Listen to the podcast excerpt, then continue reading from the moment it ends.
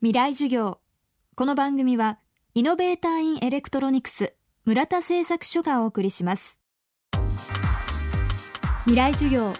講師は作曲家三枝茂明さん。三枝さんは先日3.11震災孤児維持文化スポーツ支援機構というプロジェクトを立ち上げ今年3月から本格的に活動をスタートさせています。その目的は震災で親を失った子どもたちを一人でも多く教育面でサポートすることです。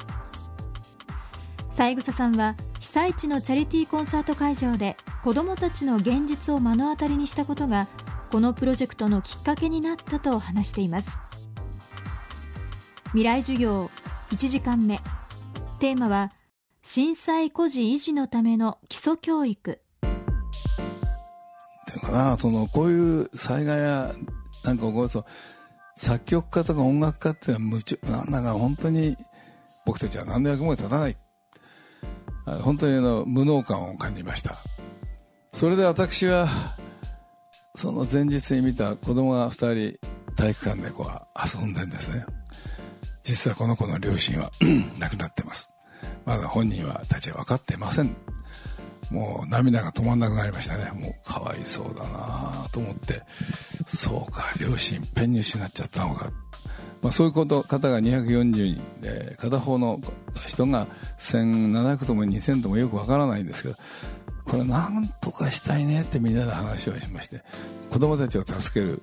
サポートをすべきだということになりまして、じゃあ具体的にどうするかというんで、今度私たちは本当に考えた結果、一番困るのは基礎的な学力が落ちることです。これは基礎的学力というのは小学生中学生の時にちゃんとできてないと高校行けなくなる。あるいは、まあ、簡単に言うと学校が面白くないから不良になっちゃう。という言い方が正しくはないかもしれませんけどあの本当のこと言うと勉強ができないということはこれから生きていくのが非常に難しくなる時代が来たんだろうと思います。それゆえに勉強できなくてもいいんです。例えばピアノなんか練習してたのがもう一回したいんだ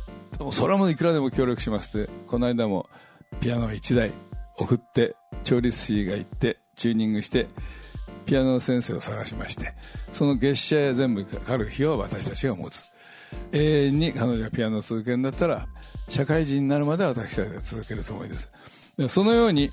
いろんなタイプによってオーダーメイドの支援をしたい。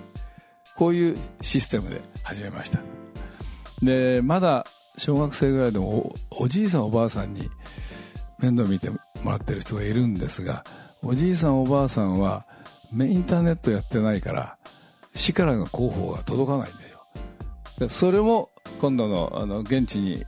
師匠の人間たちがやってくれることになりまして。じゃあ電話をすれば、ええ、あの今言った手続きとかも手伝ってくれると。はい、はい、あの書いてくれるという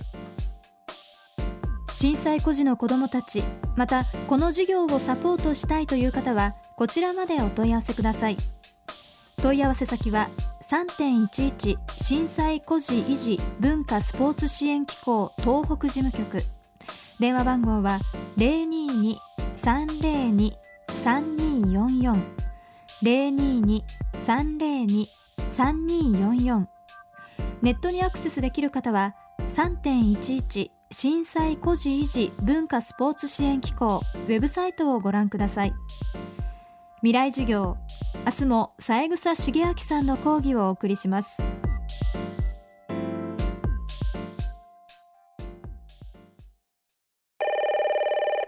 はい村田製作所です。村田さん大きなものを小さくするのが得意って聞いたんですがはい。部下の態度を小さくはできないんでしょうか？え大きなものを中から小さくしています。電子部品の村田製作所。未来授業。この番組はイノベーターインエレクトロニクス村田製作所がお送りしました。